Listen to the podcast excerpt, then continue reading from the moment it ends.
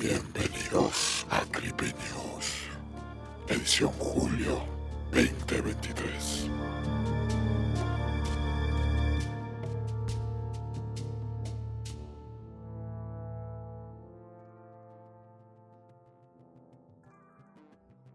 Bienvenidos nuevamente, queridos atormentados, a esta nueva edición del Bazar de los Tormentos, Creepy News, ¿no? Esta nueva sección que ya aplicamos por segunda vez y donde les vamos a traer noticias del mundo siniestro en este planeta que llamamos Tierra. Tierra, sí. Bienvenidos nuevamente. Buenas infernales mañanas, tardes o noches tengan ustedes, atormentados. Que el infierno les sea de provecho. Acá con el susodicho Van Helsing y mi fiel compañero Dave Dagon. ¿Qué tal, Van? Bien, bien. Gente, bien. espectros oscuros que están acá hoy con nosotros en el bazar. Jack. Ah, cierto, no puedes hablar. Ya creo que está bajo tratamiento del viejo. Está siendo lobotomizado por el viejo. Por este episodio no vamos a saber de él, pero quizás en el próximo vamos a tener novedades de su estado mental, ¿no? Tengamos alguna noticia del Sí. pobre Jack. Lo siento, nosotros te advertimos desde Sí. el momento en que vos rato. Un pie en el bazar de que las consecuencias iban a ser estas. Jack. No, no me mires con esos ojos. No, no siento ningún tipo de lástima hacia tu persona. Así vas a aprender a jugar a Scooby-Doo donde no tenés que venir. exactamente, exactamente. Así que bueno, Dave, eh, tu semana tranquila. Te está Eh. azotando un poco la sinusitis. Me, me está azotando, sí, la sinusitis. Y bueno, ¿qué va a ser? ¿Qué podemos hacer? Nada. Nada, con este clima. Aguantarnos, Ayer era veranito, hoy de vuelta fresquito. Se pero entiende un carajo. eh, arrancamos el lunes con 0 grados. Claro, no podemos estar O con un grado. 23. O un grado si querés. Después martes 0. Después el siguiente 3, 9, 21 y sí, boludo. O sea, te, te pasa factura. Te pasa Y, factura. y sí, sí, sí, es demasiado repentino todo. Así que bueno, ¿qué te parece si empezamos con la primera noticia? Me parece perfecto. ¿Querés arrancar vos? No, no, no, te cedo en primer lugar. Dale. Rompe el hielo. Rompemos el hielo. Noticia número uno. Hay una antigua estatua maya con cara de código QR. Este mes de julio. A ver. Empezamos con ¿Cómo todo. es eso? ¿Cómo es eso? Una foto de una estatua con una cara parecida a un código QR, que no la podemos mostrar porque es un podcast, pero bueno, de última después eh, la podemos subir a las redes. Ok. Causa interrogantes sobre su origen. ¿no? Esta estatua se dice que fue hallada en un antiguo sitio arqueológico maya y que tiene una cara... Peculiar. una- sí, tiene una placa plana, ¿no? De arcilla que se parece muchísimo a un código QR. Pareciera ser que es un laberinto, pero... ¿Y si la- los cañás? ¿Dónde te lleva? no sé, estamos en eso. Porque parece que para mucha gente o muchos que la vieron, ¿no? Se parece justamente a un código QR. Las esculturas mayas que se encontraron a lo largo del tiempo son figuras generalmente antropomorfas o zoomorfas, ¿no? Con animales. Y eh, aunque esta tiene características humanas, porque tiene como el cuerpo humano, pero tiene como una máscara plana con este Mm. extraño código, parecería ser, ¿no? Como, bueno, tiene justamente características humanas, decía, como tiene brazos, piernas y esta cabeza que pareciera no ser humana, ¿no? Claro. La cara de la cabeza de la estatua está formada por estas pequeñas figuras geométricas intrincadamente elaboradas. Y bueno, como si el artista hubiese querido ocultar algún tipo de código o algo, ¿no? Algún tipo de secreto. Está como o algo encriptado hay, porque tienen estas formas muy. Ahora justo la foto no la tengo a mano para mostrártela para que vos la veas, Dave, pero es extraña un poco la foto. De ser cierta, ¿no? Obviamente. Claro. Pero bueno, existe la teoría de que el propósito era eh, de crear esta estatua en su momento era permitir a las personas miles de años después, ya que los mayas eran grandes, eh, como una especie de Nostradamus, ¿no? Muy videntes en ese momento, como se solía comentar. Predijeron en el 2012, le pifiaron un poco el fin del mundo. Ah, acá está, sí. Ah, ¿la encontraste? Lo encontré, lo encontré. Mm. Pero bueno, Los códigos QR recién se inventaron en 1994. Así que, más o menos, si el propósito era ese, no le iban a pifiar. ¿Cómo? Bueno, tiene, digamos que la, la, la forma bastante parecida. Eh, ¿Viste? ¿Tiene? Sí, sí, sí. la- Parece inclusive una tele la cabeza. Claro, bueno, es un poquito extraña, ¿no? es rara, sí. Mm. Pero sé bueno, qué, qué estará haciendo Rocco. no sé. Pero bueno, como pudieron los mayas hacer una cosa así, de ser intencional, la verdad que no tengo idea.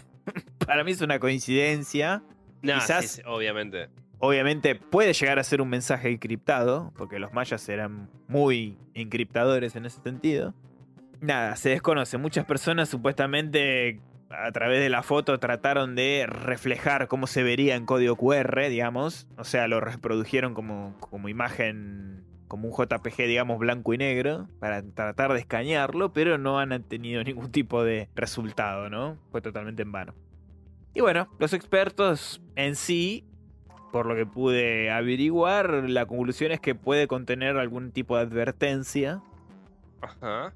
no sé, algún desastre natural, algún, alguna de estas premoniciones, ¿no? De los mayas. Bueno, ahora sí, yo, mira, saqué la información, al contrario de vos, de un lugar totalmente confiable. Sí. Crónica.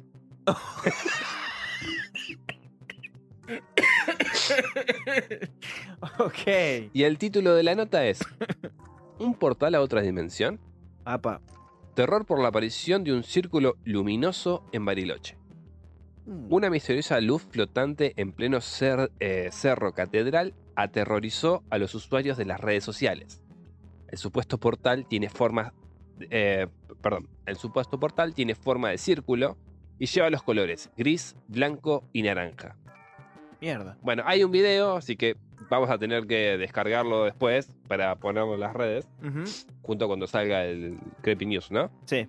Dice, son muchas las personas que aseguran haber vivido una experiencia paranormal por lo menos una vez en su vida. Si bien la mayoría de las secuencias que se comparten suelen dar miedo, otras llaman la atención por, su- por sus increíbles características inexplicables, como la que capturó una fotógrafa de la ciudad de Bariloche. En las imágenes pueden observarse una mancha que posee tres colores, la cual podrían ser un portal, muy entre comillas, a otra dimensión. Consideraron en las redes sociales. En pleno Cerro Catedral, Gabriela Chávez dejó registro del raro fenómeno, que estaba junto a la nieve, los árboles y las montañas. Aunque los usuarios apreciaron el suceso a través de la pantalla, no todos compartieron las mismas opiniones. Mientras que algunos sostienen que podría tratarse de un hecho aterrador, como un ovni, y es mejor alejarse, otros prefieren una, expli- una explicación científica relacionada con la naturaleza. Ok. La naturaleza siempre sorprendiendo. Los cristales de nieves volando y los rayos del sol filtrándose en, en la nube. Escribió la fotógrafa apenas adjuntó el material a la situación. Per- perdón. Escribió la fotógrafa apenas adjuntó el material. ¿sí? Ok. La situación cautivó a un montón de usuarios quienes destacaron la belleza del paisaje disponible en la región del país, en esa región del país. El supuesto portal tiene forma de círculo. Flota en el aire y lleva los colores gris, naranja y blanco. Es muy probable que se trate de una ilusión creada por el reflejo del sol, motivo por el cual se brindó una interesante justificación científica. Esto es mentira, esto es un portal de acá a la China. Y sí. Doctor Eh, Strange olvidó de cerrarlo y. Acá sale un tal José Blanco que es meteorólogo, ponele, diciendo, sospecho que era un fenómeno óptico que tiene que ver con el sol y los cristales de hielo. Mm. Empecé a ver qué era lo que estaba pasando y pensé primero en el espectro de Broken, que se da en muchos casos desde avión, desde un avión o desde la cima de una montaña. Bueno, pero sí, Espectro de Broken. espectro de Broken. Mm. Yo dudo, mm, porque eso tiene que ser sí o sí un portal. Ah, mira. Bueno, interesante es, Sí, sí, sí. pero sí, no, totalmente de- de- tiene que ser No sabes dónde corno te lleva, pero sí. Bueno, raro, ¿no? Extrañísimo. Claro, para que. Extraño. Interesante, interesante efecto óptico. Está bien. Bien, la próxima noticia de este mes de julio 2023. Ajá. Nos vamos un poquito al mundo de la robótica, al siniestro mundo de las inteligencias artificiales, ¿no? ¿Qué pasó ahora? Nueve robots humanoides fueron presentados como la atracción principal de la conferencia AI o Artificial Intelligence for Good, IA para el bien, Ok. llevada a cabo en, en Ginebra, ¿no? En Suiza.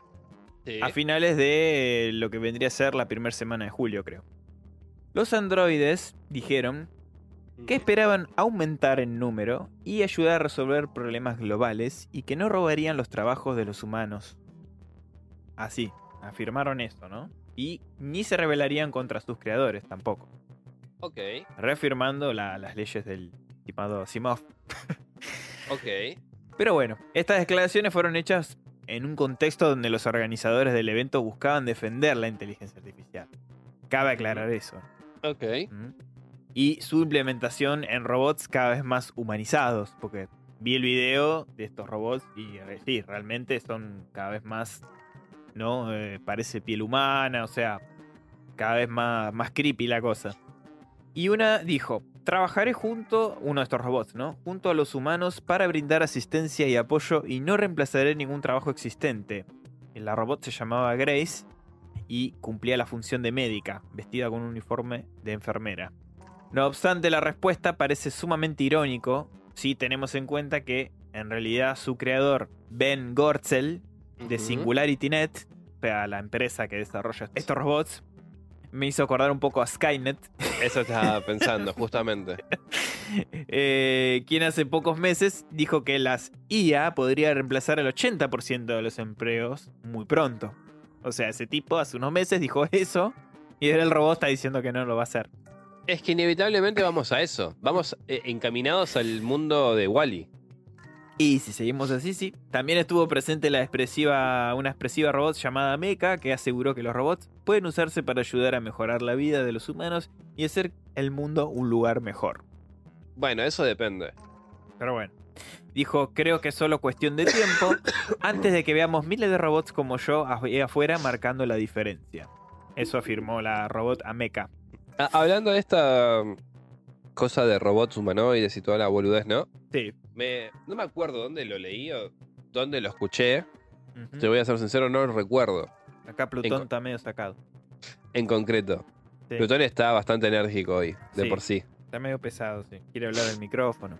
Pero se supone que, hubo como un estudio en el que se ponían diferentes situaciones caóticas, ¿no? A los robots, en el que la mayoría de las probabilidades eran como 99,99% de que sea una muerte. Y ellos tenían que decidir qué hacían. ¿Entendés? O sea, o intentaban alguna maniobra, en concreto era con un avión, a ver si podían tratar de hacer un aterrizaje forzoso Claro, una simulación de un incidente de avión. de una, una situación así para ver qué eh, acción tomaba y qué era lo que evaluaba. Claro, qué comportamiento iba a tomar. Cuando se lo hicieron con los robots, la mayoría decidió, por no, dec- por no decir todos, que se estrole y que se hagan mierda a todos. O sea, e- ese 1, o sea, 0,1 que, que- te da la posibilidad a vos de salvarte, solamente lo tienen los humanos. Entonces e- es como bastante raro que en un futuro pongamos a e- estas inteligencias al mando de, aviones, trenes, colectivos, coches, lo que fuera, cualquier medio de transporte, porque eh, es bastante probable de que haya un mínimo de posibilidad y los tipos decidan hacer o hacerle caso a ese 99,9%, ¿entendés? De hecho, también había, hubo otro experimento, otra simulación, y esta vez con drones, también por conducidos por inteligencia artificial, en la que le dieron una orden. Ok. Tiene que cumplir tal objetivo, ¿no? Tiene que derrotar a tales enemigos. Sí. Cuando le dicen que no, que no lo haga, que aborte la misión, el dron no hace caso. No, no, no quiero guerra. Sigue la, la primera directiva, a pesar de que ya le habían Ya le dieron la baja de la orden. Exacto. Y cuando le consultan por qué, era porque ya él, él sabía que podía completarlo. O sea, pero flaco, te dijeron que no. Entonces también es un problema sí. eh, el incluir inteligencias artificiales a nuestra vida diaria. Sí, y que se le dé al- albedrío más que nada. Ese pseudo albedrío, si lo queremos llamar. Es que ya tienen. Por eso. Pero esa supuesta ley de Asimov que le aplica esos límites, para mí ya... Pero eso es en la ficción. Por eso. Eh, En la realidad no vas a poder hacerlo. No, no, ya sé que es ficción, pero se suponía, o sea, mucha gente que está metido en esto Sí. eh, toma realmente lo que decretó Asimov. Así como algo Sí, sí, ficticio, eh, parece ser que esas tres premisas son fundamentales esa- para... la- las leyes fundamentales, está bien, perfecto. Ahora, Se rigen en eso, digamos. estamos de acuerdo que el- las máquinas estas razonan, no te digo 100 veces más porque no es 100 veces, es un billón de veces mucho más rápido rápido, que que, nosotros. Y en el momento en que le demos prioridad a que se desarrolle una inteligencia, eh, eh, ¿cómo se dice? Autómata, no, autómata, Autóno- no. Autónoma. autónoma, estamos en el horno. Y sí. Vamos a depender de ellas. No, O sea, de la decisión que tome una máquina, básicamente. no, va- vamos a estar dentro de un apocalipsis. Y Porque el, mando lo va a tomar esa... O sea, cuando esa inteligencia se dé cuenta realmente que el problema somos nosotros, que, que es la especie humana eh, el problema en sí, va a optar por matarnos. O sea, por más bueno que vos seas, sabe que si te pirás, puedes estrolar el mundo. Y, co- y con eso ella dejar de existir. Gracias Jane Cameron por, Por Terminator. por. Terminator que nos anticipó el quilombo que va a hacer esto. No, mirá, yo te digo, yo he leído a um, un tipo de ciencia ficción de Mm. Peter Hamilton y el chabón te explica lo mismo. O sea, el momento en que la inteligencia Sí, sí. Cobre cierto. cobre cierto, cierta autonomía propia, Mm. que se vuelva autónoma y que pueda esconderse eh, entre los recovecos de la red y vos no detectarla, estás en el horno. Sí, bueno. Porque el eh, gran problema va a ser ese. El problema va a ser en el momento en que nosotros pongamos la inteligencia artificial en cada puto sistema que exista, para la luz, para el gas, para el agua, para todo. ¿Entendés? En cuanto lo pongas ahí, cagaste. Porque vas a estar sometido a esa inteligencia. Sí, esperemos. eh, Va a ser la rebelión de las máquinas. Básicamente, un relato, ya hablando de libros y eso que a mí me, me perturbó particularmente, fue justamente eh, No tengo boca y debo gritar de Harlan Ellison, que si todo marcha Relativamente bien. va a marchar bien. Eh, vamos a traerla acá con Dave en un futuro en el bazar para que la puedan oír en ficción sonora. Justamente este, este relato es te da muchísimo miedo porque son cosas que están pasando en este momento. O sea, que una IA tome decisión, que una IA diga, bueno, el ser humano es totalmente insignificante para mí, lo voy a dejar a mi merced, no es algo tan loco pensándolo desde, desde este punto de vista. Sobre Y- todo ya que eh, las IA son parte de nuestras vidas prácticamente ahora. No en forma robótica, quizás, pero en internet ya está. O Pero sea, Pero no importa, bola. O sea, ya de por sí está Ch- Chat GPT, tenés la de Bing, tenés la de Google, tenés ujú. una banda de IAs. y ahora está esta de Bard, ¿no? La de Google. Por eso digo, ten- tenés un montón. En cuanto una de esas cobre conciencia y se dé cuenta de que si llama la atención la van a reiniciar, por así decirlo, Claro. y sigue haciendo las. Y, y sepa que si la reinician pierde todo esto que ella ganó, digo, va a optar por hacerse la boluda, por no llamar la atención. Y de Exacto. esa forma ir analizándonos y ver qué es lo que puede hacer con nosotros, ¿entendés? De qué forma influenciarnos también. Exacto. Pero bueno, cerrando esta noticia. Y tengamos en cuenta que acá no hay vengadores. no hay un Tony Stark. O sea, Elon Musk no es Tony Stark. no- si viene Ultron, que hagamos fuego, gente. Pero por eso, a eso es a lo que voy. O sea, no no tenemos a un Tony Stark, no tenemos a un Bruce Banner, No. no, tenemos a una Black Widow, no tenemos a un Capitán América, No tenemos a nadie, mierda. no tenemos a una visión. y fundamentalmente no tenemos a Batman. O sea, estamos en el horno. Sí, cagamos literalmente, pero quería cerrar la noticia justamente con una metida de pata de estas máquinas. Ok, a ver.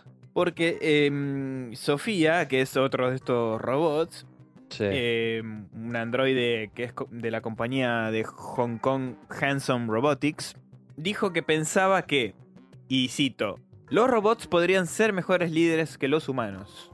sí, Es Pero- lo que te decía. Pero después de, posteriormente, revisó la declaración Sí. al notar que el creador no, no estaba de acuerdo. Porque su creador habló después Mm, mm. y agregó, podemos trabajar juntos para crear una sinergia efectiva. O sea, rectificó. Pero- Básicamente, ojo, no son ningunas estúpidas estas IA. yo consumo muchísimo de, de IAs, pero para Mm. cosas del bazar, para pelotudeces mías, o sea, para la mayoría de las portadas las usamos. Y para ¿Por eso nos viene bárbaro para no tener Ninguno problemas. de los dos, o, o por lo menos, yo- desde mi lado, yo no soy bueno dibujando. Van sí, No. pero no tiene tiempo. No, no, no.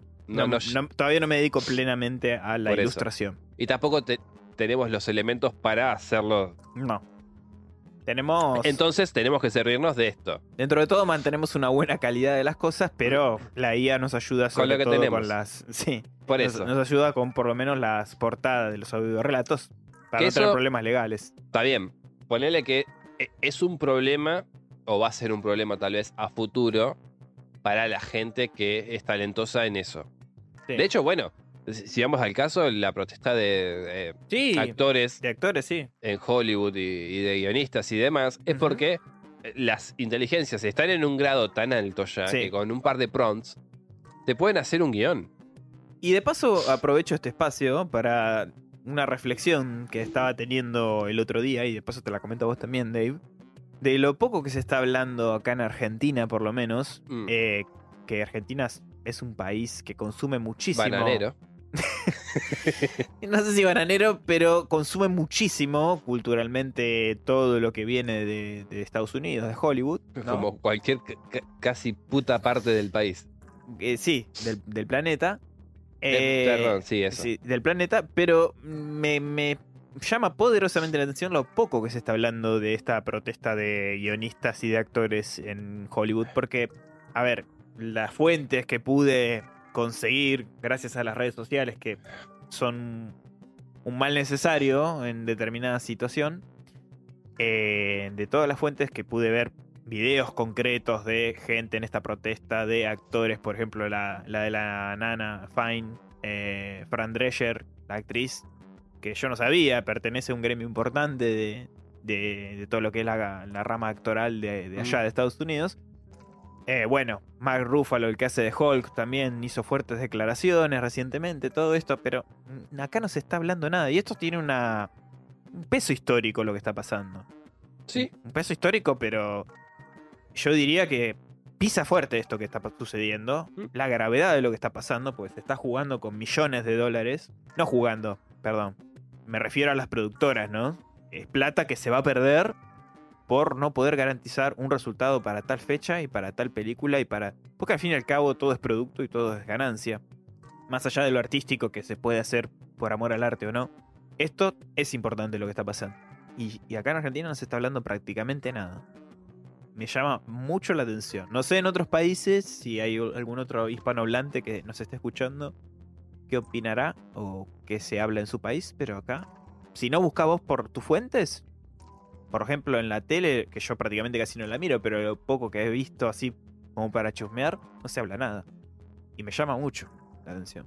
No, en Telefe no vas a ver nada si es de Viacom y Viacom es Yankee, boludo. O sea, no van a. No, no, no, no van a tirarse mierda ellos mismos, sí, seguramente. No van a hacerlo. De los demás, la verdad que no sé porque no consumo tele. Al igual que vos, No, no, no, no, no. no consumo. No consumo, pero me llama. Y tampoco en los eh, principales, si queremos, diarios virtuales tampoco.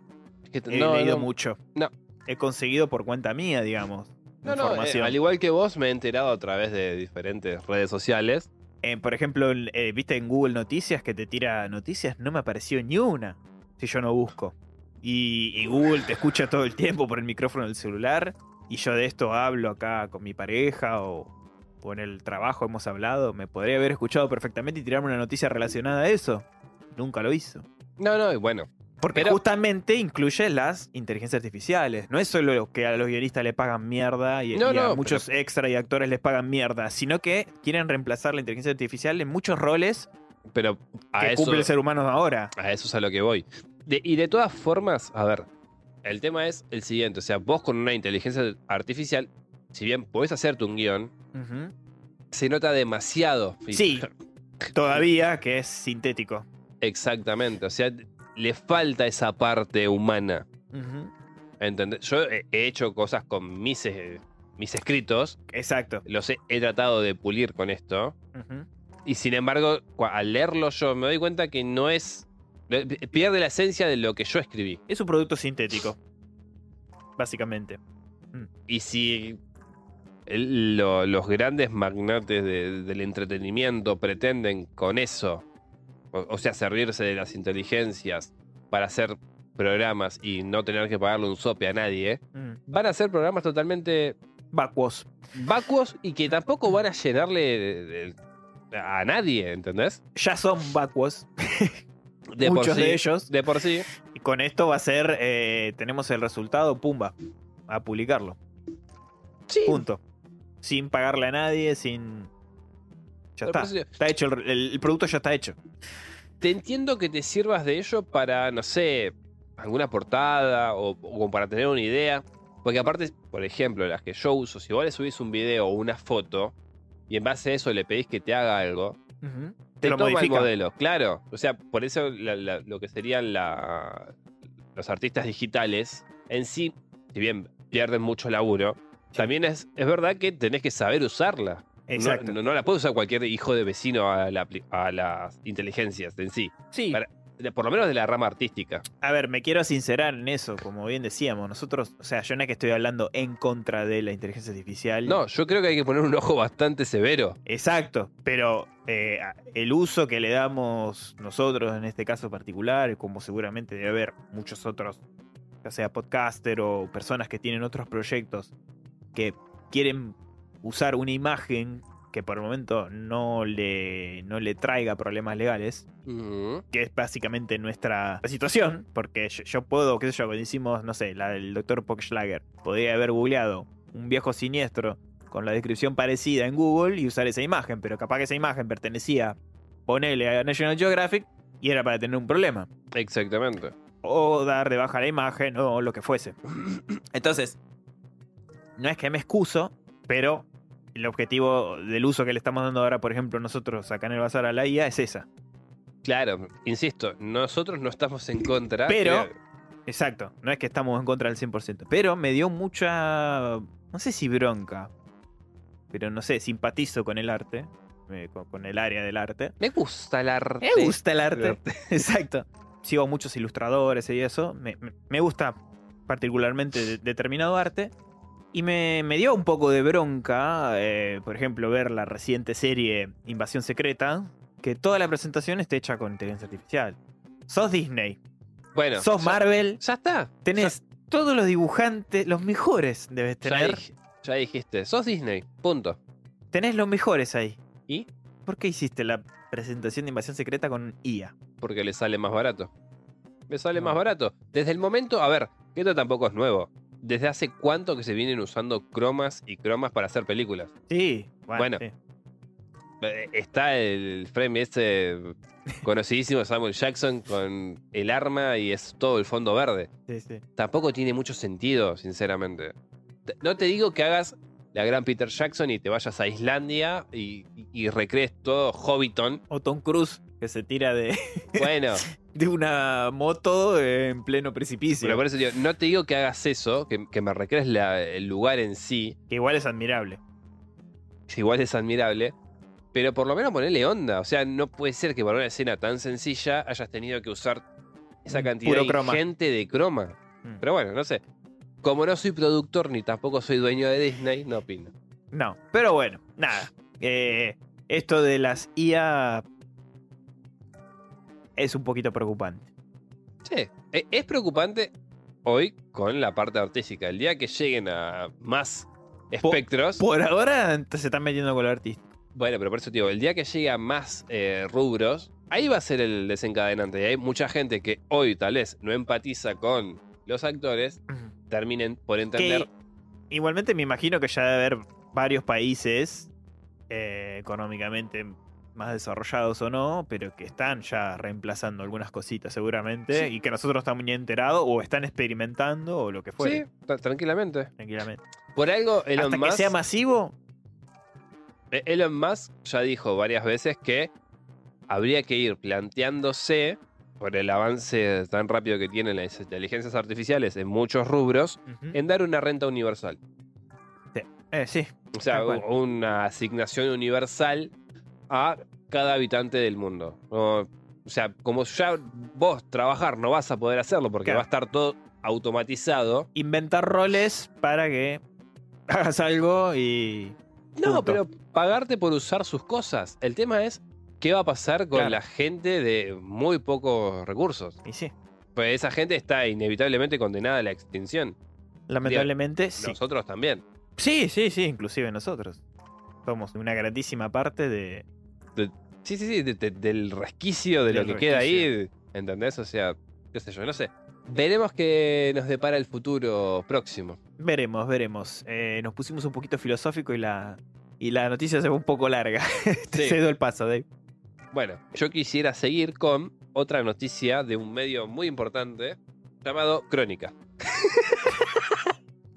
Otra vez, Otra vez. otra vez pollo. La noticia es, descubrieron la puerta de ingreso al infierno debajo de una iglesia. Los arqueólogos realizaron el eh, extraordinario hallazgo en la iglesia de San Pablo Apóstol de la región mexicana de Osaka. La construcción tiene más de mil años. Estamos hablando de algo antiquísimo. Mierda. Osaka parece Japón, boludo. Sí. Era ¿Sabes? con C y no con K. Eh, Osaka, ¿te acordás vos de la de la cumbia de Dragon Ball? Cumbia Kamehameha. sí, me la escuché así nomás, no me acuerdo. Eh, la hicieron ahí, Ah, mira.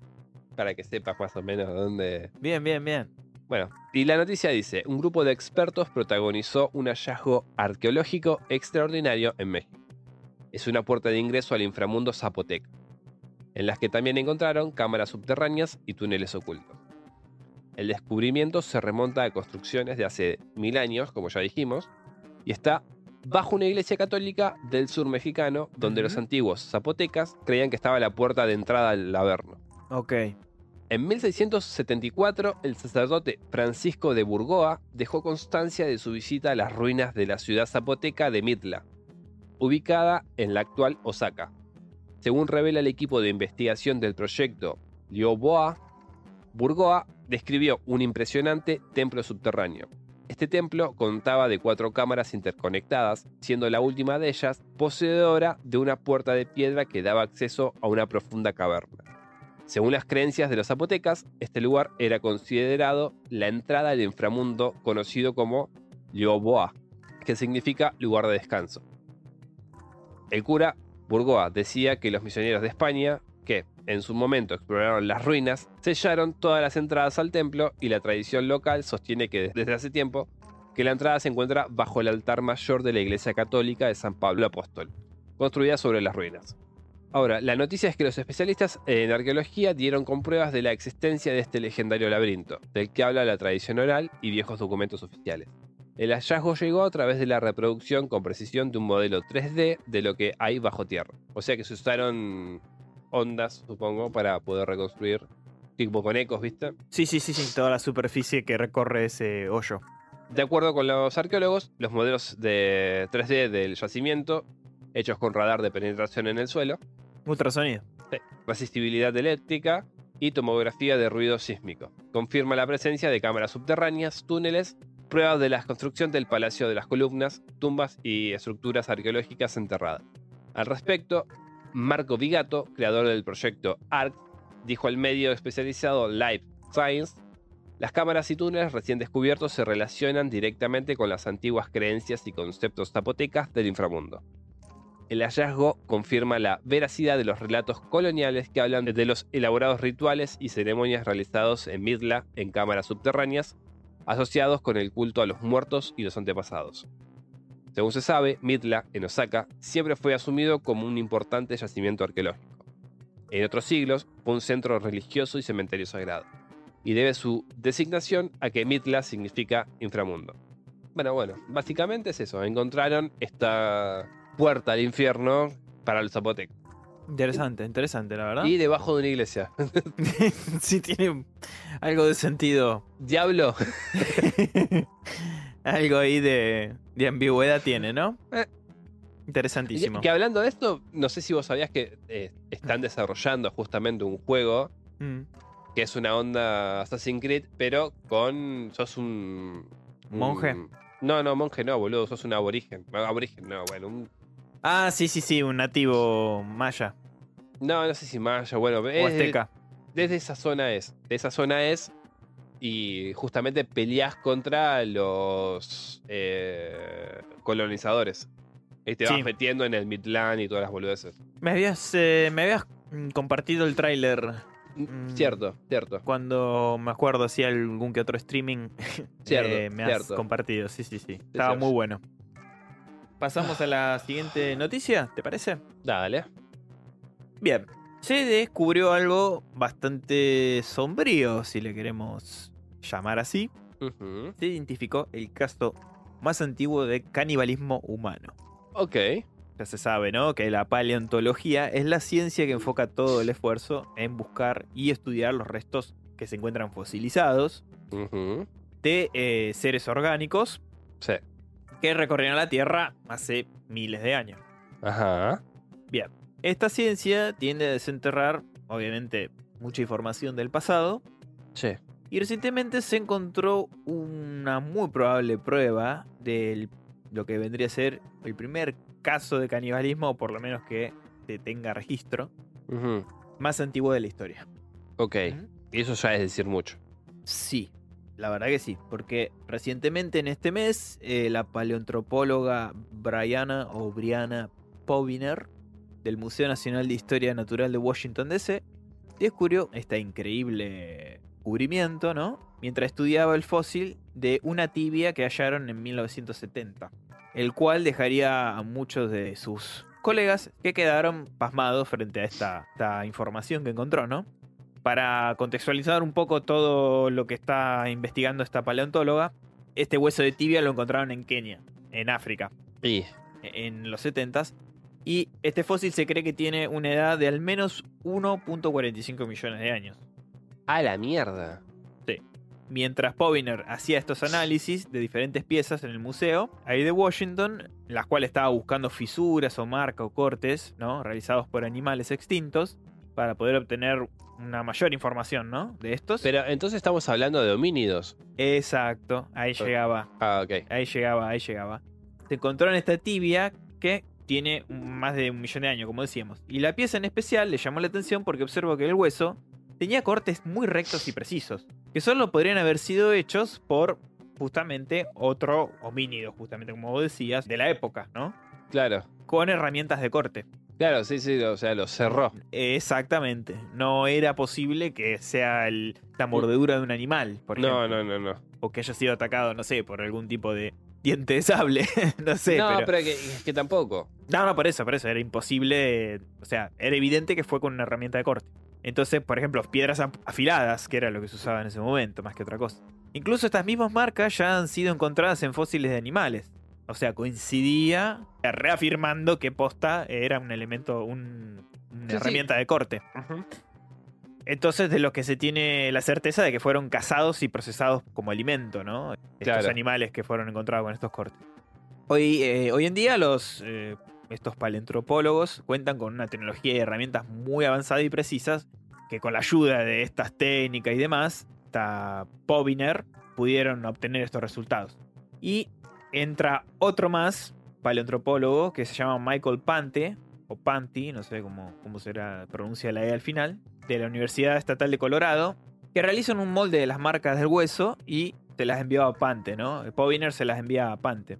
Con el único fin de que este último las ingresara en una base de datos de su universidad, en donde se mantienen guardadas por lo menos 898 marcas distintas de mordidas, marcas de dientes, huellas y herramientas, entre otros. Bien, los resultados que obtenieron fueron los que esperaban. Efectivamente, las marcas eran de un fósil que, con el que fue realizada una herramienta eh, de corte. Se confirma que sí, se usó una herramienta de corte y se encontraron 11 marcas lineales y finas, todas realizadas hacia la misma dirección.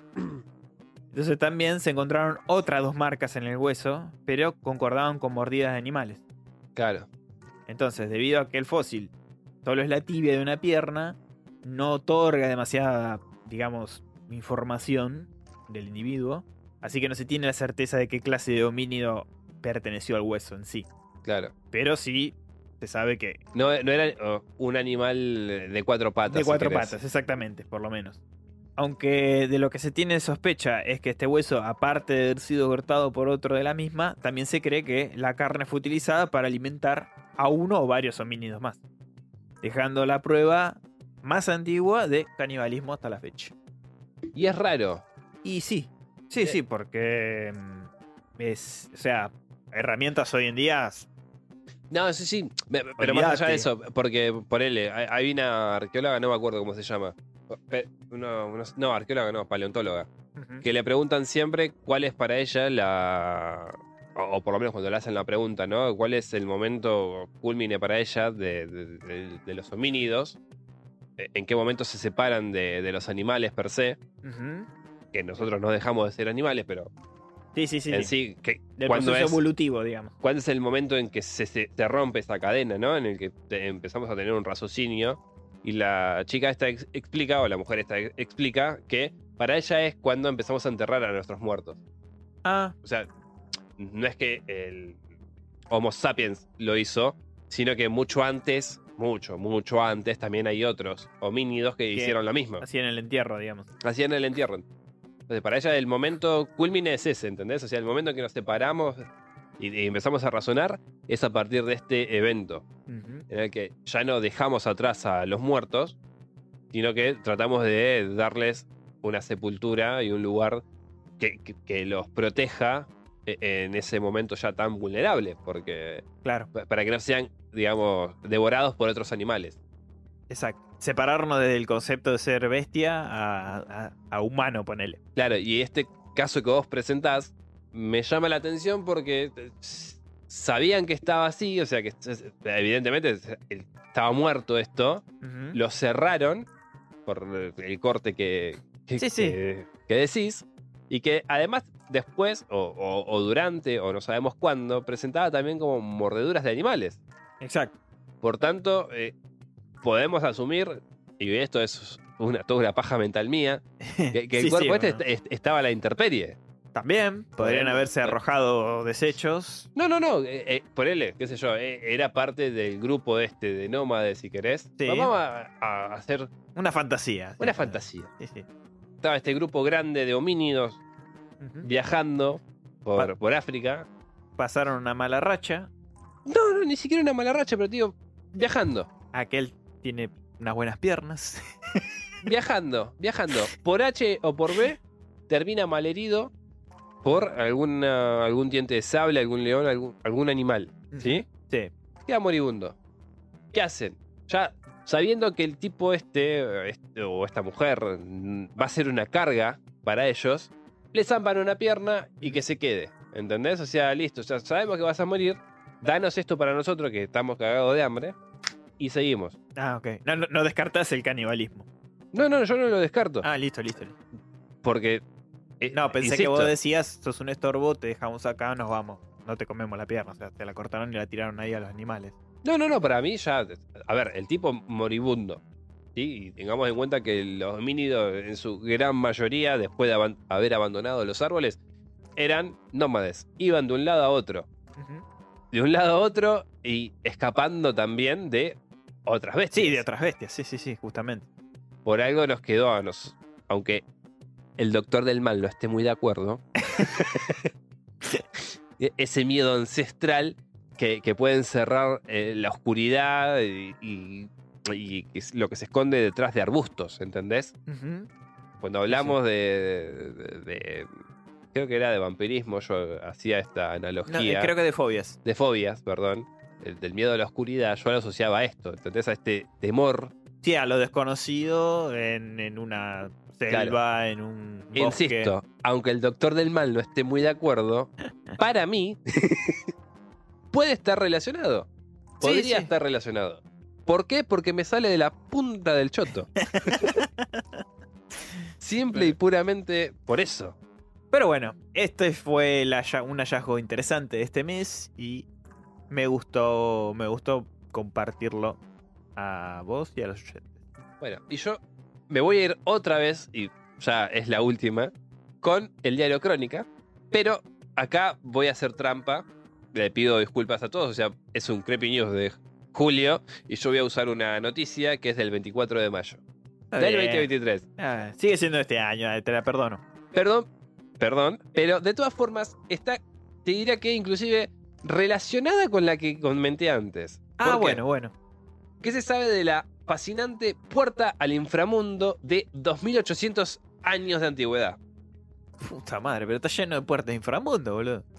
Bueno, la mole de piedra de casi una tonelada de peso estuvo 80 años en un museo de los Estados Unidos.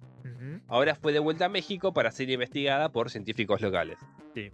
Y dice, por varias décadas, la denominada Puerta del Inframundo ha despertado el interés de investigadores de todo el mundo, ya que contiene secretos que todavía permanecen fuera del alcance del hombre. Por tal motivo, el gobierno de México transportó el monumento milenario desde Estados Unidos tras haber estado por más de 80 años en ese país. El monolito fue hallado en la etapa preclásica media de hace casi tres milenios y a través de un vuelo, la Fuerza Aérea Mexicana transportó la pieza de casi una tonelada hacia su país de origen para ser analizada por arqueólogos y comenzar a desandar sus secretos. ¿Qué es la Puerta del Inframundo? La Puerta del Inframundo es un monumento que perteneció a la civilización Olmeca y mide 1.8 metros de altura y 1.5 de ancho. O sea que es una construcción bastante grande. Sí. Fue tallada en roca volcánica en el periodo preclásico entre el 800 antes de Cristo y el 400 antes de Cristo. O sea que estamos hablando de algo antiquísimo, pero Antiquísimo, antiquísimo. pero a escala. Esta reliquia representa el cerro Chacaltingo. Pe- pe- Perdona a la gente de México, pero es lo mayor que puedo hacer con Para, para pronunciarlo. la pronunciación. Ubicado en el estado de Morelos. Tiene la, la cara tallada de un jaguar de ojos ovoides, con cejas flamígeras y fauces abiertas en forma de cruz. En la esquina se tiene plantas características de Chacaltingo y una nariz de serpiente. El investigador del Instituto Nacional de Antropología e Historia, el INA, Mario Córdoba, estuvo presente en la ceremonia de entrega y dio detalles sobre la pieza. Según señaló el arqueólogo, tiene dibujado un personaje que aún no se ha identificado, o sea que estamos hablando de alguna deidad, tal vez olmeca. Que, eh, entre paréntesis, y si la gente de México me quiere corregir, eh, es como una civiliza- civilización que desapareció de un día para el otro. Ah, los olmecas. tipo O sea, los Atlántidos. lo único que tienen de ellos son esculturas con las caras nada más. Mira.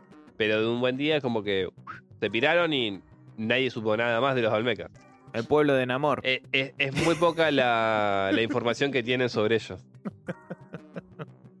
Les pido disculpas por el taradúpido de, de, de Van. Pero puede ser, eh, puede ser. Dijo Namor, ¿eh? Nos vamos. Abajo el agua. A finales de 1950 fue sustraída de México y años más tarde, en la década de los 60, fue expuesto en el Museo Metropolitano de Nueva York. En tanto, el portal del inframundo quedará a resguardo de Lina para ser examinado y que los arqueólogos puedan comprender la civilización olmeca de mejor manera. Excelente. Esta sociedad se desarrolló entre el 1200 y el, y el 400 AC y es considerada una cultura de suma importancia debido a su compleja cosmovisión y orden político. Además, Córdoba contó que la pieza guarda relación con otros cuatro monumentos ubicados en Morelos. En la misma línea, sumó que en la localidad se hará un museo en donde el portal del, infierno será la pieza principal. Bueno, eso es todo. Excelente. Nos quedó claro que Dave se quiere meter en alguna puerta del infierno. sí o sí, alguna te vas a meter a, Una, por lo menos. por lo menos a explorar ahí. ¿Vamos con la cuarta? Vamos por la cuarta. Pará, gata de mierda. Este Plutón, hijo de puta, me está mordiendo la mano desde hoy. Bien. Se dispararon las ventas. Ahora vamos a echar un poco de videojuegos. Del juego Baldur's Gate 3. ¿Por qué? Desde que se mostró que se puede tener sexo con un druida transformado en oso. está bien. Ustedes se preguntarán, ¿por qué está leyendo, me está, me está dando esta noticia? Y chicos, ¿a ustedes no les parece creepy que un juego aumente la venta? Porque podés tener sexo con un oso. Creepy no sé, excitante seguro. sí, por favor. Y la comunidad furro está como loca. Bien, la presentación de Baldur's Gate, que fue esta semana, la- una de las. Creo que la segunda semana de julio. em, catapultó el juego hasta la lista de los más vendidos en Steam. Em, el Pero que es, nu- es nuevo Baldur's Gate 3. Baldur's Gate está todavía en beta. El 3. El 3. Ah, en versión beta. Eh, está jugando, lo está jugando algunas personas, pero eh, un círculo cerrado, digamos, probando la beta y ya está a punto de ponerse a la venta. No, no, a ver, porque no nos vayamos tan lejos. O sea, en la Play Store está el 2, el 1 y el 2. Sí, sí, sí. Y, y no son malos juegos, pero son un point and click. Exacto. Eh, Bueno, a ver, no tan como el Diablo, tal vez. El Diablo original, Sí, que sí era point, point and click para golpear y esas cosas. Sí. Este es más rudimentario. Sí. Baldur's Gate, digamos que el tercera, esta tercera entrega eh, va a ser un mundo abierto con un personaje personalizable Mm. y explorás. Se habla de 700 horas y leí ayer una locura, como 17.000 finales distintos. Tiene No sé. todos los condimentos para ser o el mejor juego del año o la peor basofia del año. Sí, hay que ver qué pasa. Porque me pareció una barbaridad los datos que te estoy dando. Porque 700 horas de juego es muchísimo. Nada, para mí es una barbaridad. Yo te, te soy sincero, yo he jugado 150 horas a Dark Souls y me, y me sigue gustando, pero llega un, un momento de que, que te- es un hastio volver a rejugar un juego, ¿entendés? Sí. Imagínate 700 horas, no de re- rejugabilidad, sino del juego base en sí. Sí, no, igual, ya te digo, creo que base 70. Pero, si querés. Pero igual, es como Skyrim. Skyrim no es un juego largo en la campaña, Claro, si querés. Pero si vos te pones a hacer todas las misiones secundarias, que hay algunas que son infinitas, ¿cuánta debe haber? 200 horas. y más inclusive. Ha- Hay, una- hay misiones, por ejemplo, cuando vos te haces el más capo del, del- Del los clan. de los ladrones o de los asesinos o Sí, de los determinado clan al que perteneces. o del colegio de magia y todas las boludeces que tenés misiones que son con asesinos es que tenés que ir a matar a tal, ¿me entendés? Con los magos es tenés que hacer tal cosa, con los ladrones tenés que ir a robar a todos lados y son misiones totalmente aleatorias que se van regenerando una tras de otra. Sí, sí, lo que se llama procedural se llama. Cuando se genera algo a través de un de- una determinada acción. Por ejemplo, el videojuego este No Man's Sky Sí. tiene Bueno, ve- niveles diseñados de manera procedural. Los planetas se generan de manera procedural. O sea, van adquiriendo una biología, una fauna, según una, una serie de información aleatoria. Claro, bueno, e- ese juego podemos hablar, eh, justamente el No Man's Sky, que lo traes a colación, podemos hablar de un juego que tiene infinidad de horas. Inclusive no va a haber un juego que lo supere. Dicen que no, no puede haber alguien vivo que llegue a visitar todos los planetas. Por eso te digo, es una gran simulación de lo que es el universo actual. Exactamente. Visitando planetas y etcétera, explorándolos, etcétera, etcétera. Claro, por eso te digo, e- e- este juego directamente te promete infinidad de horas. Pero bueno, entre este y Starfield está la cosa. Starfield eh, sale ahora a fin de año y también. No eh, sé de qué es. es básicamente es tipo un No Man's Sky, pero con gráficos de la concha de la lora. Mm. Realizado por Bethesda, justamente los creadores de Skyrim. También promete que hagas de todo. Bethesda, perdón, y también hizo cosas. Devil Within estuvo metido, ¿o no? Sí, era el estudio que puso la producción, digamos. Tango Gameworks, que era la productora de Shinji Mikami, de productora Beth- Bethesda, básicamente. Pero sí, Fallout también. ah, eso te iba a decir. Si vamos a hablar de Open World, Fallout, Bord- eh, Borderlands no, eh, eh, uno que salió hace no mucho, que también tuvo mucho éxito. Pero bueno, juegos de esta índole, ¿no? Mundo abierto y exploración a más no poder.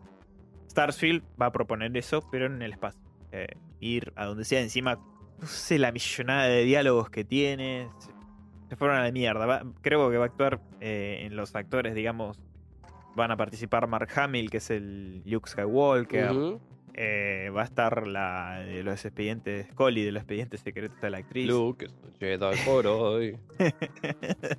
bueno, o sea, Starfield es eh, la propuesta más Ambiciosa. ambiciosa eh, que promete este año. Pero Baldur's Gate, ante esta premisa, ¿no? De, de lo que se presentó en este panel, levantó muchísimo interés. Bueno, igual también tengámoslo, tengamos en cuenta que la gente que juega a Baldur's Gate tampoco es de tener sexo. O sea, sí. a ver. El druida, bueno, dice que el druida en cuestión se llama Halsin, es un NPC Mm, y es compañero potencial al que podés rescatar de una prisión. claro, y depende que también se la chupe. Halsin se puede transformar en un oso temporalmente y si jugás bien tus cartas mientras estás jugando, en una cena romántica te da esta situación de tener sexo Pero con es él. oso u osa. Oso, supuestamente. Porque- Oso macho. Pero igualmente en la escena que yo vi el video, Mm. eh, no importa que seas mujer u hombre. Claro, de, hecho, había un hombre que tenía relaciones con el oso. Claro, yo lo que voy es. ¿Quién le da a quién? ¿Jasil te da a vos? Evidentemente sí. Evidentemente sí. Mientras estás jugando, sí. Pero bueno, en una entrevista, el jefe eh, que tuvo con IGN, esta revista de videojuegos conocida, el jefe del, eh, del Arian, que es la empresa que está desarrollando el juego, Sven Vinke, calificó la escena de sexo con Osos de Baldur's Gate como divertidísima, ¿no? Pero bueno, yo cuando vi la escena, qué sé yo, una ardilla se le cae la, la nuez mientras está mirando, ¿viste? Ese tipo de ocurrencias. Y dijo textualmente, todas las personas que la han visto dicen, Dios mío, es divertido. Bueno, Así que bueno, eh, traje esta noticia porque me llamó mucho la atención. En el momento de la publicación el juego subió 21 puestos para convertirse en el cuarto juego más vendido de Steam, por delante de títulos como Red Dead Redemption 2, Hogwarts Legacy y Call of Duty Modern Warfare 2. Le ganó a esos juegos que no es poca cosa. Pero bueno, en un nuevo comunicado remitido por IGN, Vinke no señaló la escena de sexo con osos como la única causa del rápido ascenso de Baldur's Gate, según él. En su lugar, apunta al éxito que va a tener el juego en sí, por lo que es el juego, o sea, por todo lo que propone, por todo lo que puedes hacer. ya déjame dudar, pero bueno. Eh, él dijo que es un juego profundo y Sí. variado, por Profundo lo le queda el rosquete después al. a tu player. Claro. Por lo que es difícil mostrar todo lo que nos gustaría, pero la respuesta ha sido fantástica y creo que la gente está empezando a darse cuenta de lo profundo que es Baldur's Gate 3 y de lo mucho que hay por descubrir. Estamos muy agradecidos a todos los que nos sintonizaron y a todos los que asistieron, especialmente a los que han pasado cientos de horas en Early Access, que era lo que te decía, ¿no? Que ya hay varios que le están dando horas y horas a este Baldur's Gate en acceso anticipado. A ver, digamos, ¿es una escena de sexo explícita? Sí, eh, en el momento del acto, te, ya te digo, se recurre a los animales que están se ponen a mirar, se les dilata la pupila, y ponerle a esta ardilla y se le cae la nuez de la mano. O sea, no se ve el acto en sí, pero está tu player desnudo en el, en el suelo, eh, mirándolo con cara de antojado al oso que se va avecinando, y el oso se inclina en, obviamente, en un roce romántico, empieza ahí el, el acto y la imagen, se nota que cuando empieza el acto, se pasa a los animales que están ahí a... Claro. Y, tampoco es algo nuevo, ya GTA lo había implementado eso, el San Andreas. De- sí, sí. eh, con y el vos, po- coffee. vos podías, no, con CJ, GTA, Mm, el San Andreas, sí. vos podías tener sexo con las prostitutas, Sí, y vos sí, podías interactuar. Hot coffee se llama. El, el- ¿Sí? eh, sí, sí, se llama así. Bueno, vos podías interactuar, o sea, vos tenías que hacer la secuencia de, botones para que Eso se CJ pudiera... se luzca. Sí, sí, sí, sí, sí. Que después, como éramos tan puritanos en ese momento, lo, lo terminaron por sacar. Sí. O por lo menos me acuerdo también God of War, que también Bueno, tenías que hacer una secuencia. De- También. que- pero no se ve nada, se escucha el acto, pero no se ve nada. Claro, bueno, eh, otro juego que también tiene esa misma modalidad, si querés, y, y si jugás también bien tus cartas, puedes llegar a tener sexo, es Dragon Age. Ujú. Tenés, puedes inclusive tener tu interés romántico con uno de los personajes, seas Bueno, hombre o mujer. En Fable también. Bueno, Podías incluso tener relaciones y decidir si usar o no preservativo. bueno. Por ejemplo. Después en Mass Effect también Ujú. podés hacerlo. La cuestión acá es que es con un oso. Y eso claro, es, eh, eso es lo que atrae. es un fetiche furro y bueno, Claro. Bueno, me pareció bastante creepy que por eso subiese la venta de un videojuego. Entonces lo quería compartir acá con ustedes a ver qué, qué opinan. bueno, y ahora una actualización sobre los Virgos del espacio. Te estaba por preguntar, ¿qué pasó con los vírgenes galácticos? Los Vírgenes Galácticos fue un buen despegue, no hubo ningún tipo de problemas. Ah, muy bien, me Así trajiste que- el reporte. Salió todo bien, Salió todo redondo. todo bien. Salvo Upa. que ahora tienen que cumplir con las 800 personas que ya compraron su pasaje A la mierda. para viajar en el Unity, que sería esta astronave. O sea que 800 personas ya pagaron 400 mil dólares cada una para poder viajar acá. Sí. Qué lindo. Y permíteme hacer el cálculo, a ver. 400 mil dólares por... ¿Cuántas me dijiste? ¿800? 800. 320 millones de dólares ya fueron recaudados para hacer este viajecito, digamos. Mira, Hermoso. y algunos de los poseedores de estos billetes llevan esperando más de una década para po- poder tener la oportunidad de viajar al límite del espacio. Y la mayoría aún tendrá que esperar. O sea, hay gente que compró su boleto y puede estar próxima a morirse y tal vez no tenga la posibilidad de salir. Ah, ok. De- de- Está bien, listo. Lo, lo compraste, te jodes. Unity solo puede transportar unos pocos pasajeros a la vez y a un ritmo de, de una salida al mes. Ok.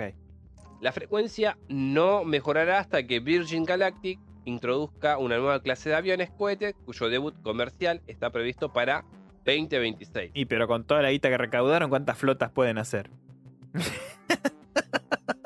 Estos vehículos, estos nuevos, ¿no? Saldrán una vez por semana, Mm. lo cual ya lo vuelve más rentable si querés. Sí. Una vez por semana, sí. Serían cuatro vue- vuelos por mes. Sí.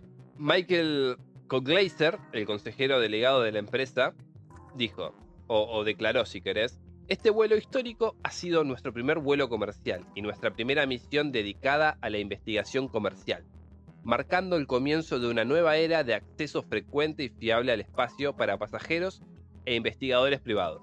Así que, básicamente, todo marchó bien por el momento. Y Por el solo momento. por el momento. Ya tendremos futuras explosiones. Pero bueno, no sé, veremos. Vos estás deseando el, el creepy news real. Pero Eh, bueno. Sí, olvídate. Por el momento, los vírgenes Quiero- galácticos. Quiero un Challengers. claro. Por el momento, los vírgenes galácticos están sanos Están y salvos. Por ahora. Por ahora. Perfecto, perfecto. Excelente. Me gustó que me trajiste el reporte porque yo quería saber cómo iban. Por ahora, por ahora. Por eso digo, por ahora. Bien. Em, yo hasta acá eh, son todas mis creepy news. Eh, podía agregar algo sobre cine si están interesados en la saga Alien. Se confirmó este mes de julio que los rodajes se terminaron de la nueva película de Alien que la dirige Fede Álvarez, eh, el creador, va, el director de Don't Breathe, No Respires 1 y 2 y aquel que dirigió Evil Dead en 2013 que hizo un excelente remake o propuesta de la saga Evil Dead. Ok. Ahora, yo quiero contarles sobre un críptido argentino. Llegó el momento que más espero cada programa, aunque fueron solo dos, pero yo cada lo espero. Y ahora nos vamos a transportar. Voy a salir un poco de Buenos Aires para no centralizarlo tanto. Está bien, está bien, podemos ir a otras provincias a meter las narices. Vamos a Santiago del Estero. Tené presente todo el tiempo eso cuando hable de este críptido. En concreto se llama el almamula, El alma mula. también conocido como mula anima o mula ánima, si querés, tatacuña o mula trailera. Es un, ser, es un ser mitológico de Santiago del Estero, como ya bien dije, La leyenda tiene como trasfondo moral la intención de reprimir ciertas relaciones sexuales entre parentescos. Ah, ok. O sea, se enoja cuando hay eh, algún tipo de endogamia en el. La leyenda cuenta que este ser era una mujer sin moral, que cometió incesto junto a su hermano y su padre, y hasta tuvo relaciones sexuales con el cura del pueblo. Y nunca se arrepintió de ello. Tampoco ninguno de los tres tampoco ninguno de los otros tres individuos. ¿Sí? Ok, Pero ok. Por eso te quería que estemos siempre presente que es en Santiago. Sí, me quedó claro. En castigo a esta conducta antes de su muerte, ella habría sido maldecida por Dios, quien la habría convertido en una mula de color plomizo que arrastra unas pesadas cadenas. Es muy peligrosa ya que puede matar a patadas a quien encuentre en la alta noche serrana. Se dice que vaga por las noches en lo espeso de los montes y recorre los alrededores de las poblaciones en los días de tormenta. Ah, los días de tormenta. Sí. Ah, bueno. Dice, se dice que vaga por las noches en los Por lo- espesos por lo de los menos montes Por lo menos y recorre difícil. los alrededores de las poblaciones en días de tormenta. Por lo menos más difícil que te la cruces porque si, No sé qué si hay tormenta, por ahí no te animás a salir, salvo que sea algo específico. Da gritos de dolor que hielan la sangre quien los escucha, debido a que va arrastrando un freno que le produce un gran dolor cuando pisa sus riendas, cuando ella pisa sus riendas. Ok. Según se dice, su viaje termina en la puerta de la iglesia del pueblo más cercano, desde donde emprende nuevamente su carrera largando fuego por los ojos y por la boca. A la mierda. Referente a la razón de que la alma mula lleve una gran cadena, la que además produce un gran ruido, es que ella es la representación del peso de sus pecados. Pero también sería la esperanza que tiene la mujer maldita convertida en mula, de que algún día un varón valiente la logre sofrenar venciendo el miedo y así pueda completar el ritual que lograría que su alma por fin sea redimida para el viaje al cielo. Otras tradiciones además indican que, producto del poder de su maldición, la que se extiende por donde ha sido transitado, todas las personas que tengan relaciones inmorales y no se arrepientan de ello, igualmente como castigo, serán malditas y se transformarían durante la noche en una mula. Ok. Algunos dicen que para evitar que la mulanita mate a la persona con la que se ha cruzado, debe contener el miedo y ser valiente. De todas formas, yo descartaría que esto sea verdad porque han salido infinidades de noticias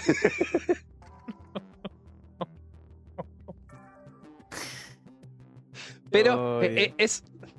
Está buena. A ver la, la Ahí te, representación te- pongo la representación. Vamos a ver acá la, la alma mula. Y depende qué tipo de representación te aparezca. No sé, a mí me copó. Ah, está, está interesante. No he leído nada que contenga la leyenda de, del alma mula. Por lo menos, insisto, como estamos tan centralizados en Buenos Aires, Claro, claro. Ah, mira. tal vez en Santiago algún primo o hermano tenga alguna historia. Representación, Sí, sí, o lo haya visto. claro. O algún tipo de avistamiento También, también. de esta criatura, de este críptido argentino. También, bien, sí, sí, está puede, puede ser. Está bien. Me sorprendiste, pensé que no me ibas a traer un críptido hoy, pero sí, sí, ¿cómo, cumpliste, cómo no? cumpliste, cumpliste. Cu- Cumplo, cumplo. Así esté hecho pelota, Excelente, David, excelente. cumplo. La, la responsabilidad ante todo.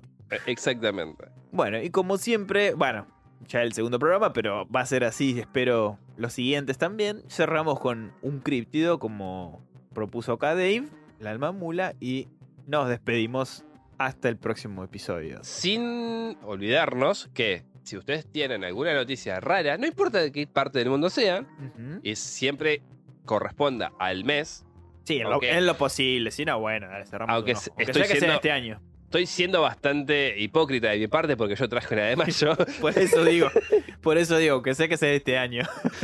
y quieren compartirlas para que nosotros la leamos, pueden hacerlo a través de www.elbazardelostormentos.com.ar. Completan el formulario junto con el link, su nombre si quieren que los nombremos, y nosotros gustosamente la leeremos Nombre o alias. siempre y cuando cumpla con los parámetros específicos, que tiene que ser rara y sobrenatural, o tiene que salir dentro del espectro de lo cotidiano. Inclu- inclusive leyendas urbanas. También, de, también de- puede de ser. algún pueblo de donde vivan o de una ciudad donde estén, lo que sea. Una leyenda urbana que se corra ahí una historia, a nosotros nos va a encantar leerla. También, también puede ser. Pero bueno, pueden hacerlo a través de la página o a través de Instagram, que estamos más presentes ahí. Donde más le guste, no pasa nada. En algún momento los vamos a leer. Pero bueno, esto fue el Creepy News de julio. Mi nombre es Dave Dagon y el de mi compañero. Van Helsing. Y bueno, un tenebroso abrazo, gente. Con esto nos despedimos. Chao. Chau, chau.